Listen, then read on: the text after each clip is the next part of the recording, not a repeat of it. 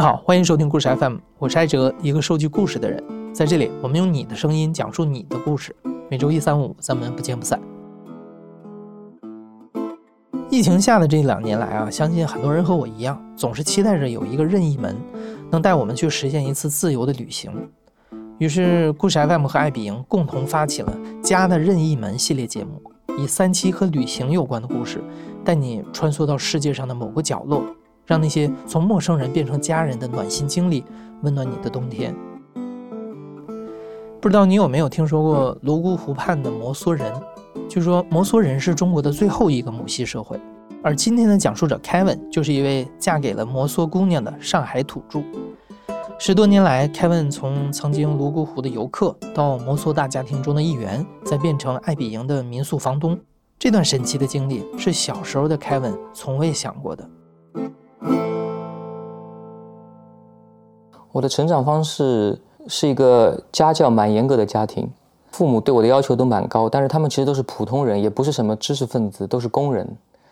我有一点模糊的印象，比如说我妈妈如果带着我出去啊，如果遇到一个她的朋友啊、同事啊，要让我跟这个什么阿姨、叔叔啊打招呼，我的第一反应就是我躲在我妈妈的背后不说话。所以我妈有可能就会觉得啊，这个孩子挺腼腆、挺内向、挺害羞的。他也许以后长大了之后，能够安安分分的、普普通通的，就是最好的答案和选择了吧。上海那个年代呢，属于人数蛮多的时候，也就属于有竞争压力的时候。我并不太喜欢读书这件事儿，他们让我学的东西有相当一部分是让我觉得很无聊的东西，浪费生命的事儿，我就不太愿意去对待它。到了初三要去考高中的时候，这个分数就很烂啊。就直接意味着你只能很勉强进入一个很垃圾的高中。到高三差不多要毕业的时候，居然发生了一个乌龙，说好像我们这个学校的这个资质的学生没有资格去考大学。那然后我就觉得这个不是被愚弄了吗？你花了三年的时间，虽然我们是学渣，但是学渣里也有人想从此不再是学渣吗？是这样子，那就没有办法了。然后他就临时在高三的大概下半年的时候，派了一大批的所谓的中专技校的老师进来，来教我们那些中专技校的课程，什么财务会计啊，什么什么统计学呀，就是好像想帮你们托个底的意思嘛。所以在我的这个成长过程中，这个大环境仿佛一直就是说，嗯，你就必须做帮你已经规定好的事就可以了。我发现我的同学大部分的选择就只有沉默了。只有接受了，这好像是我们的宿命吧。在这个过程中，你就会发现这是一个很无助的局面。所以从那个时候开始，我才觉得哦，那就只能靠自己，慢慢的在挫败中学习怎么样去把不喜欢的东西去考一个过得去的分数。它虽然在实际生活中一点用都没有，但是它可以帮你换来一张证书，这张证书可以帮你找到一个工资还不错的工作，这就很有用啦。首先要在这个社会上能够站着走路走下去。就好像是为了先活下来，先 survive。就这样凯文开始觉得读书的重要性不在于喜欢它，而在于能够顺应这个社会。所以他开始拼命的读书，经历了两次高考，终于在2001年考入上海外国语大学的英语专业。在大学期间，他考过了所有能考的证书，在毕业后做过翻译、摄影师。最后，在父母的期待之下，进入了一所公立小学，成为英语老师。只要按照学校的要求去教学、考试，日复一日的重复几十年，就可以安稳的退休。但这种一眼能望到头的工作，让他感受不到发自内心的快乐和满足，也找不到自己的价值所在，反而是被动的让自己和自己的学生进入另一种被规划好的体系。我们更需要一个工厂，一个流水线的形式，你就不需要有创造性。换句话说，除了我父母以外，这个世界上、这个社会上、这个国家里，这个人多一个少一个，一模一样。然后我再观察我身边所有同龄人的生活，他们的生命状态，无论你是属于哪个阶层的，从最有钱的到最没钱的，好像大家都不太开心。所以我就觉得这里边好像有点问题。硬性把一个角色套在你身上，像一个铠甲一样让你穿在外面，不是每一个人都适合穿这身衣服的。那我就不想穿嘛，我可以为了不穿这个衣服，我可以裸奔，我都愿意。所以我就觉得这里边好像有点问题。那么既然有问题，就要去找答案了。所以我就觉得要换一种可能性，旅游好像是唯一可操作的方式方法，去看一下外面的世界。从丽江坐长途大巴，虽然只有两百多公里的路，但是要开八个小时。好不容易到了之后，泸沽湖非常有名的一个旅游商业化客栈村落叫大洛水村，然后找了一个湖景房住了一晚上，觉得嗯，也不过如此嘛。把一切的东西要标识化，人造创造出很多让你花钱的地方，所有的人都是在销售买卖一种商品。那么好像泸沽湖蛮大的嘛。不如就去它的对面的那些角落看看吧，所以我就找了一个车，然后让他把我带到对面去。哎，到了对面之后，我发现，咦，是个非常安静宁静的村落，田园风光，周围的风景，它随着光影的变化，会让你很认认真真的会站在旁边，那种只有我和他单独相处的那种感觉。我是属于自由摄影师嘛。当我到了我说的这个村庄的时候，并没有觉得，哎，我马上要拍，我马上要记录，没这种感觉。它让我的感觉是我愿意去好好的看一下它，可能是当地人的一些生命状态、生活方式，他们就在过着自己的日子啊。他才不管你是谁，你是游客，你是什么呢？他才不睬你呢。他在爱干嘛干嘛，那我也爱干嘛干嘛，那不是很舒服吗？后来又觉得，哎，既然那个地方，我觉得大家都生活的挺舒服的感觉，那我也去那边生活生活吧。那个时候呢，高佐，我现在的太太，我就在帮助他的一个侄儿子打理一个他们家的客栈，我就大概做了一年的小二。对我来说呢，工作本身并没有什么值得可提的，但是他让我放空了。那个时候我甚至摩梭人什么有什么摩梭文化从来不知道的，我从来也没感兴趣过。那个时候，我很意外的遇到很多外面的游客带来的声音啊，导游的台词，他们为了 PUA 游客。就不停的跟他们说啊，摩梭人呢，他们的走婚啊，是最让你们向往和心动的。为什么呢？因为你只要在跳篝火晚会的时候，拉着这个姑娘的手啊，然后你就悄悄的抠她三下手心。如果这个姑娘呢对你也有意思呢，她也会回抠你手心，然后你晚上就可以跟她去走婚啦。然后今天你看中的是这个，明天你就看中那一个嘛。摩梭人都是这样的嘛。就是我是被游客教育的，你知道。游客来告诉我一个待了小半年的人，你知道吗？摩梭人是这样的，我怎么没有发现这个地方有这样的习俗啊？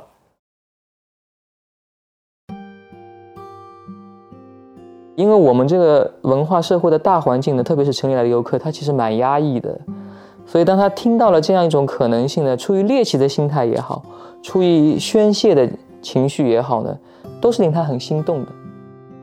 他来这边旅游，他就是为了放松，为了让回去有谈资等等等等，他根本不 care 你们这个地方人到底是什么样子的。最好他说的都是真的，甚至于不仅如此，还要更刺激，那更好。他不断的给我强加进来这些信息之后，让我产生了好奇，说这个东西是这样子的吗？那个时候我才开始觉得啊，游客嘴里说的这个东西还是这样子的，然后我才会去问我的当地人的朋友，那他们会就会告诉我说。因为摩梭人的家庭组成和我们现代人有很大的不同，他这个家庭呢是一个妈妈，这个妈妈生了一堆男孩女孩，这些亲生的子女就是兄弟姐妹和这个母亲才会组成这样一家人。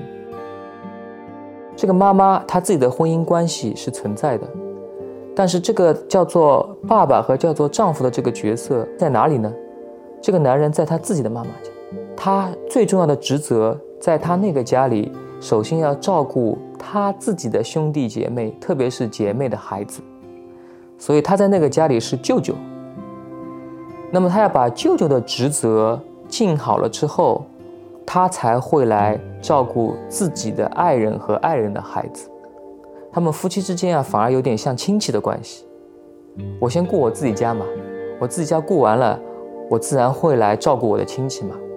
那么因此呢，他这个大家庭就完全是自己的亲生的血缘关系。实际的走婚呢，它非常非常自然，自然到让你觉得啊，难道不就应该这样吗？你想，他们是农业社会，他们没有经济这个概念，所以他们平时能够接触到彼此的，就是在劳作的时候嘛。他们整个村庄的关系很亲密，很有可能就是我今天帮你家，你今天帮我家。那这个年龄的孩子在一起，要是在地里劳作，要不就是结伴放牛、放羊、放猪，要不就是割猪草、上山背柴。那你认识了我，我认识你，大家一起作伴，有好感很正常喽。那么有了好感之后，总得找机会去相处、去了解喽。这个男孩子如果要来找这个女孩子，那不可能正大光明的从这个人家家的大门口进来，说啊，我来找你们家姑娘，不会啊，那一定是悄悄咪咪的。两个人想办法要约会要私会，对不对？那么他们的这种建筑结构不像我们什么走楼梯有电梯，所以不管他是要爬的方式，还是要跳的方式，还是走后门的方式，总之他要遇遇到他的心爱的姑娘。那么就是在这个过程中被外界又模式化的编造成了说，就是你有了心爱的姑娘，你就要去爬她的花楼，然后敲她的门，就变成了一个固定程式。其实人家只是找自己相处的私人空间而已嘛。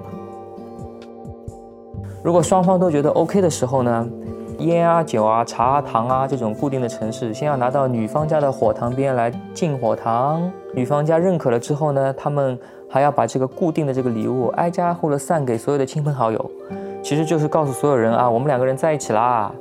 那你就可以正大光明的。前提是我白天照顾好了我自己家的人，那我差不多下午啊，或者吃晚饭的时候啊，我就来到了我太太家里，形成了这样一种用走来维系两性关系的婚姻形式，就要走婚了嘛。重点是他们的这种两性关系啊，非常巧妙地回避了一些我们现代社会暂时没办法解决的问题，比如说在他们的这种婚姻模式中呢，就从来不存在婆媳关系。因为你始终是你妈家的人，我始终是我妈家的人，我们两个人各回各家，各是各妈。他们这种社会家庭中也从来不存在什么孤寡老人赡养的问题，因为子女跟亲生的妈永远生活在一起，不可能不赡养。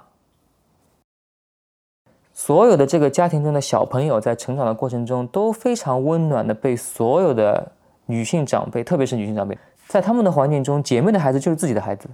所以你看，小朋友的成长是不是很温暖呢？感觉就是一下子多了好多妈的感觉。最后，他们的两性关系，它不是一个经济共同体，不需要被面子束缚。我跟你处得好，我们可以继续维持关系；我跟你如果处得不好，无论我们有没有小孩都没有关系，因为小孩永远是女方家的。我们俩就可以说清楚了之后分开啊。分开了之后，你可以再找你喜欢的人，我也可以再找我喜欢的人，这个一点不害羞也不丢脸啊。她这个女人啊，她永远隶属于自己的妈妈家，她身边有足够多的她的亲生的兄弟姐妹来支持她，所以她根本不需要去投靠一个所谓的男人。为什么要把夫妻婚姻关系搞成像一个共同开公司的感觉呢？在协助高佐，也就是凯文后来的太太做了一年的店小二之后，凯文对于摩梭文化也有了更深刻的理解和认同，并且希望能够继续留下来生活。那个时候，高佐准备离开那家帮忙的民宿，回到自己家所在的村子里。而凯文在当地最熟悉的朋友就是高佐，他就提出想和高佐一起回到他的老家。跟他回到他的大家庭去的时候，我们也依然是工作伙伴，只是换了一个工作。那我想着，既然我想在泸沽湖留下来，那就要找一个营生喽。泸沽湖那个时候根本就没有明信片，所以我就开始给景区拍明信片。我去制作、设计、包装明信片。他主要去负责摆摊销售。你想，两个人摆摊卖明信片，泸沽湖那个地方，风吹日晒还是很辛苦的，赚不了多少的钱。但是你不去干这个事儿嘛，连吃饭的钱都没有。高佐是一个很简单和纯粹的人。泸沽湖到现在为止也是个相对人流量不多、比较小众的旅游目的地，跟丽江啊、大理啊不在一个级别上。那唯一可以指望的就是什么暑假和法定节假日这样的所谓的旺季了。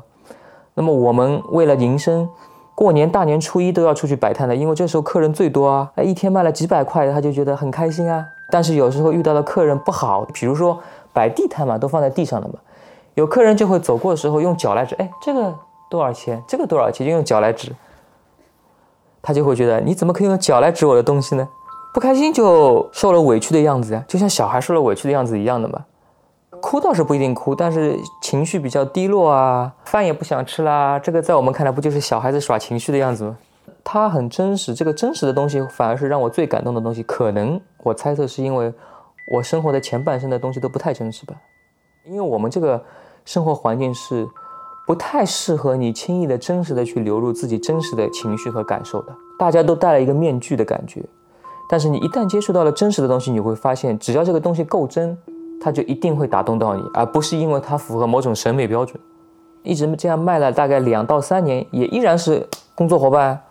所以在这个相处的过程中，我是真正感受到了他身上有一股，就是让我觉得很感动人的美好。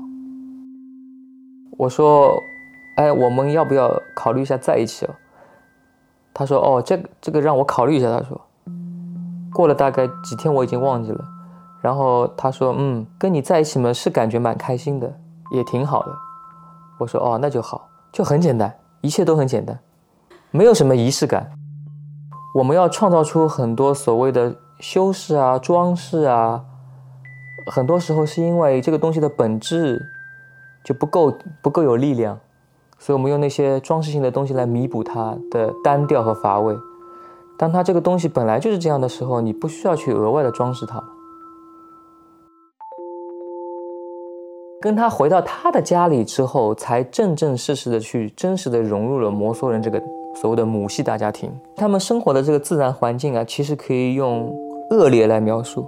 虽然风景很漂亮，但是你想，交通上是阻隔的，加上气候和海拔的关系，这边能种什么呢？土豆、玉米没有了。所以猪是白天放到外面自己找东西吃的。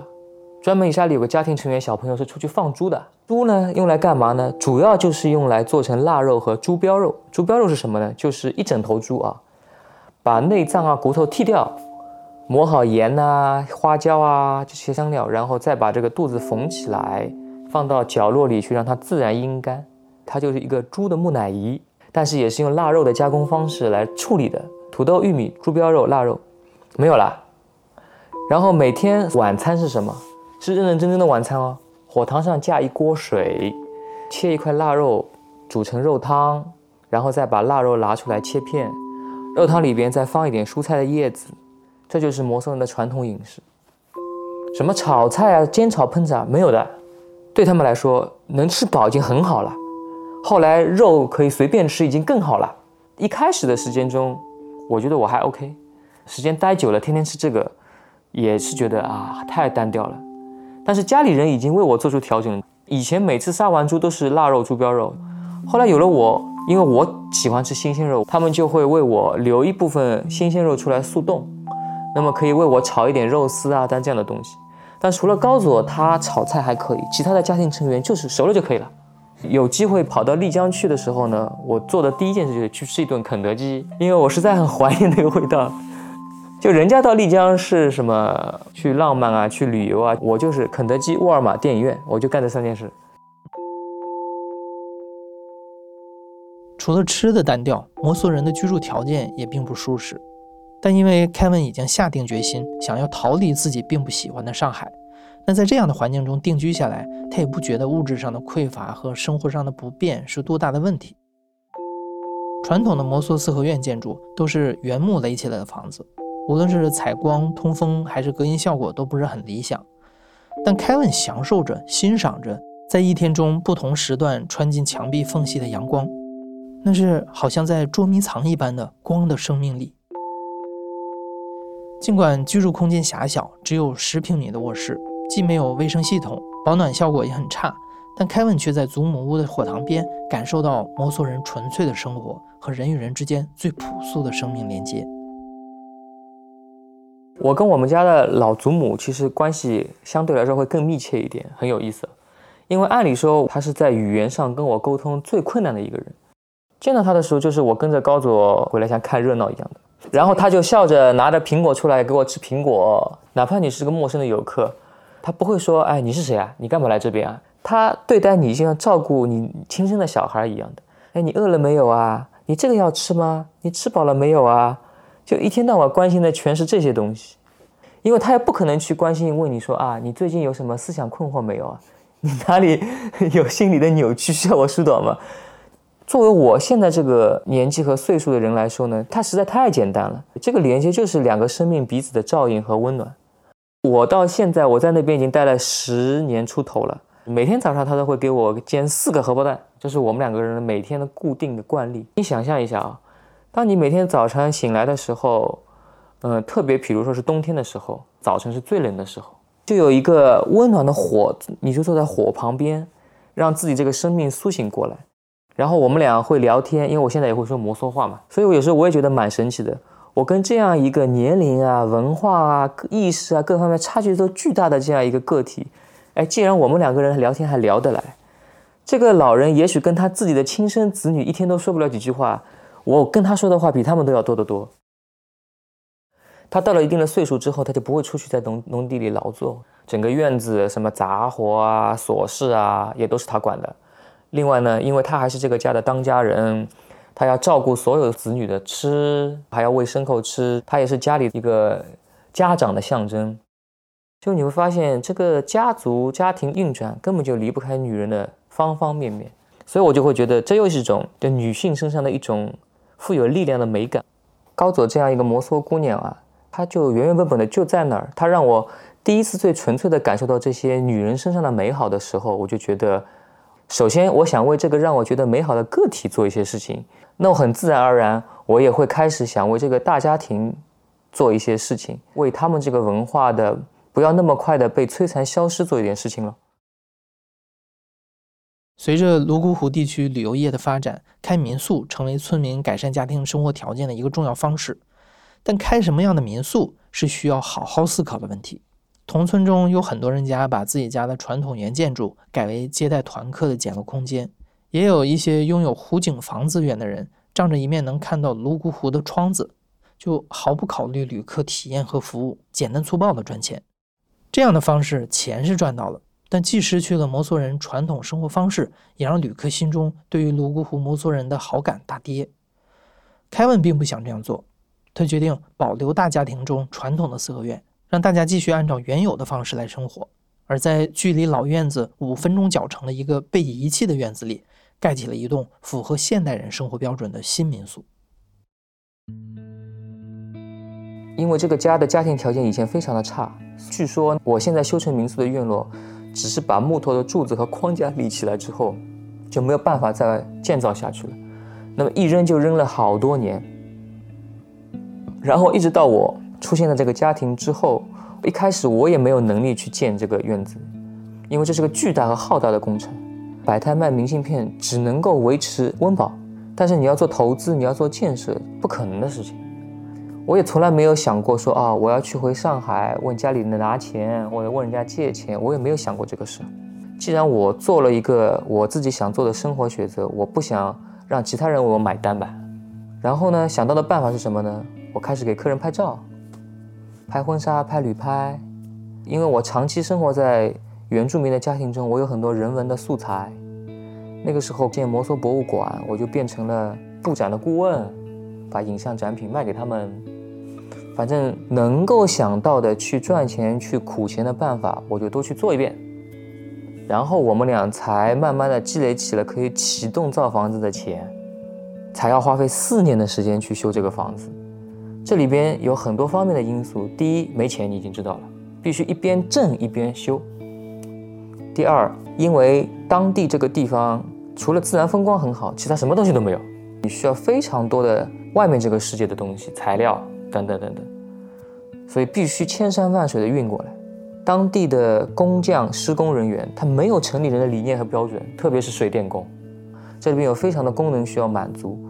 当地人的师傅完全想象不到有这些需要啊，他自己都不需要呀。他们的电就用来点电灯、看电视，没有了。所以对他来说，不就是这两个功能的电线吗？他可以把电线穿成蜘蛛网一样的穿在顶上，然后用天花去通通隔掉，让你看不见，以为就不存在了。所以，所有的智能家居跟用电器的安装啊，包括电线，如果这两个线我要把它并起来呀，或者我要再分一路出去啊，这些事也都是我干的。高佐他会焦虑，他会不知所措，但是他呢，他又很能吃苦，很能耐劳。我们这个民宿中所有有颜色的墙壁，无论天上还是地下，都是他刷的。他既是为了他自己的大家族，又是为了我们要做的这个事业。他不这样做，那谁这样做？请人这样做吗？难道在那个地方生活？如果你要用这样的理念、这样的标准去做一件事情，而你恰恰你又不是一个资本家，你也不愿意用那种简单粗暴的方式先赚到第一桶金的话，那唯一的选择就是你要变成全能。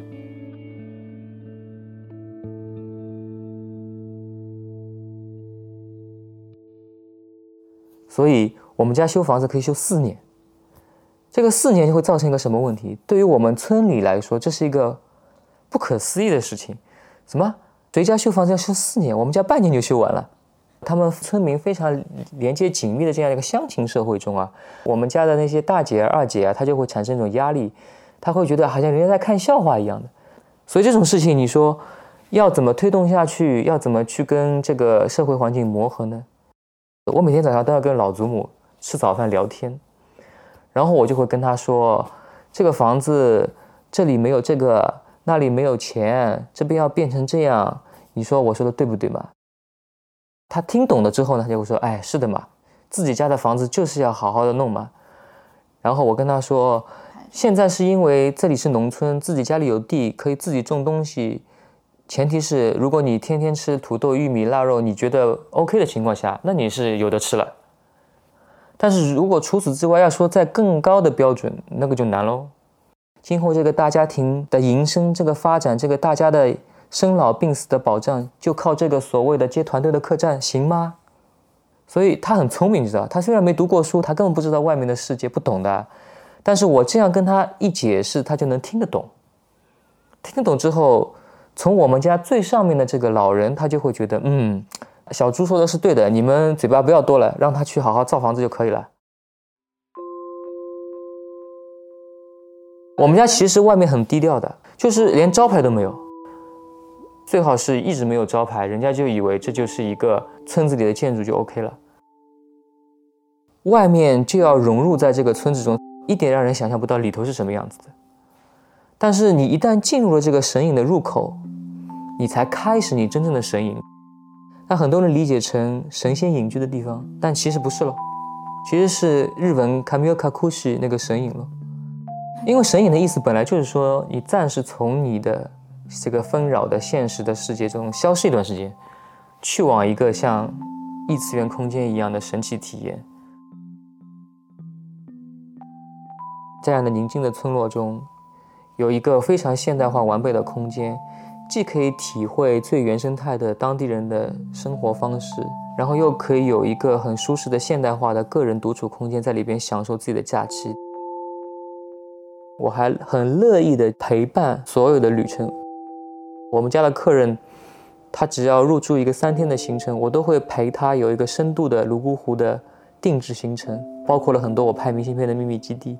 还有我们家老祖母火塘边喝盐罐茶那样一些真实的生命状态的体验。我觉得重点是什么？重点是你一定会是带着你的收获和你的营养，又回归到自己的现实世界的。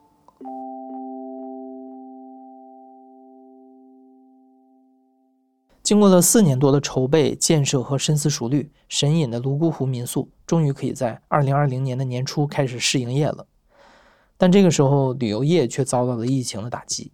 两年来，凯文的民宿经受了很多的挑战，但他仍然在继续完善着还不完善的部分。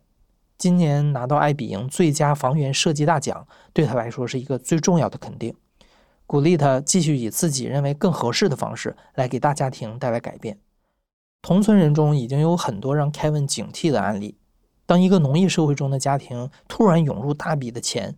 曾经和乐融融的家人会为了如何分配财产而争执，那些拿到很多钱的人会到城里买下商品房，慢慢离开自己所在的大家庭，而村子里只留下老人和拿到钱比较少的家庭成员。搬到城里的人毫无意识地加入到鸡娃内卷的行列。凯文不希望自己的大家庭重蹈这样的覆辙，他鼓励全家人参与进民宿的运营当中来。高佐当厨师。老祖母会在火塘边给来自各地的房客泡盐罐茶，姐姐家的女儿负责民宿的日常事务。每一次对外介绍的时候，凯文都会说：“神隐的泸沽湖是我和我的大家庭共同经营的。”因为我并不是像大部分来泸沽湖开客栈、开民宿的外面投资老板那样，他是来投资做生意的。我是把它当成一个我自己的家，一个可以安放我的肉身和精神的地方来做的。同时，这个地方安放了我的精神和肉体之后，又可以给高佐和他的这个大家庭一个足以体面的交代。大家庭只是一个形式嘛，但是这个形式的背后有我刚刚说的方方面面，那些东西是打动了我的。因为我们现在的文明没有这些东西，我唯一能够做的就是，我始终把它认为这个院子是我为这个大家族而管理的。按照现代人的婚姻体系观念来说，哎，这是我和我太太高走的，我们俩的共同的婚姻财产嘛。但是我个人不支持这样的做法，所以我就首先从我的这个出发点上，把这件事情后面可能产生的后患。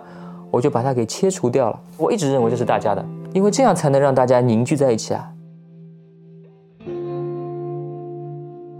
以前也许我也偏激，站在自己的局限去揣测着整个世界，但是在这些过程中，我会发现，我可以让自己慢慢慢慢的更宽广起来。我父母一开始不支持我啊，啊，上海都有，呃，为什么要放弃呢？人家都在这儿，人家要来还来，留下来还来不及，你还要不要？这是他们的表态嘛？但是我觉得我没有办法从理念上去跟他说清楚这件事情。但是，一直到现在，我待了那么久，他们看到我做了那么多的事情，至少他们心里会觉得，嗯，他是在认真的做一件事儿，认真的活着。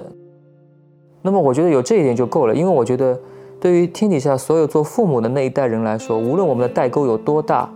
他无非想要的就是觉得，嗯，我自己的子女能够靠自己活下去了，他就放心了。有相当一部分人觉得不可理解、不可思议啊，那我只能说如人饮水，冷暖自知。因为你永远没有吃过巧克力的人，你无法描述巧克力的味道啊。你如果最后走的时候觉得你不负此生了，那就可以了，不管你有任何方式。